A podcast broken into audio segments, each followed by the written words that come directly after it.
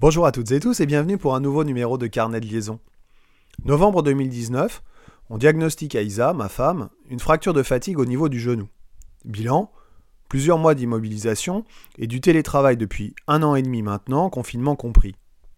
Un matin de décembre 2019, je n'arrive plus à me lever pour aller en classe. Surcharge mentale, épuisement physique, psychologique, déprime, burn-out, appelez ça comme vous voulez. Pour la première fois depuis 15 ans une fracture du pied, je suis en arrêt de travail. Et pour plusieurs semaines. C'est le temps de la décision. Si Lisa n'avait pas été blessée, peut-être que je n'aurais pas craqué, nous ne nous serions pas retrouvés ensemble à la maison, confinés bien avant tout le monde, et sans doute que nous n'aurions pas pris la décision, pour moi, de passer à autre chose. Ironie de l'histoire, une semaine avant le diagnostic, Isa avait passé avec succès des entretiens d'embauche à Londres. Elle s'y était rendue claudiquant, mais le couteau entre les dents.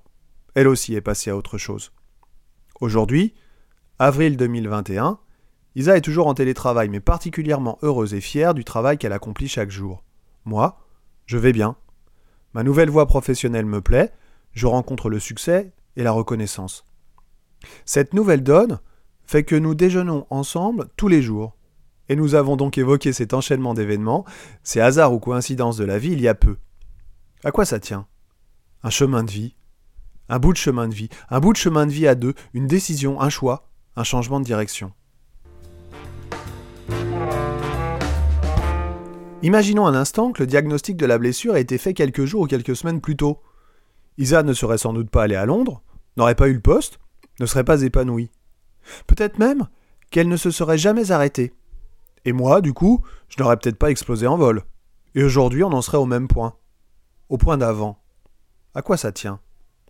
Avec des si, on pourrait refaire le monde, mais avec ces si-là, nous avons refait notre monde.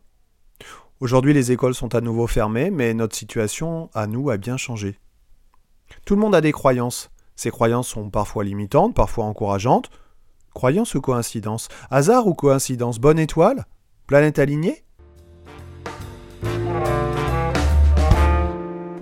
Dans tous les cas, il faut croire en son étoile, croire en soi, croire en ses compétences, en ses capacités et en son travail, à tous les âges. Cette période si particulière est sans doute pour nous un tournant dans notre histoire pour nous en tant que couple, en tant que famille, et pour nous tous en tant qu'humains. Alors c'est le moment. C'est le moment en tant qu'enseignant de redonner de la force et du courage à nos élèves, à nos jeunes, de la motivation et de l'énergie pour qu'ils puissent eux aussi avoir un jour le courage de faire des choix. Choisir, c'est renoncer. Mais ne pas essayer, c'est souvent regretter.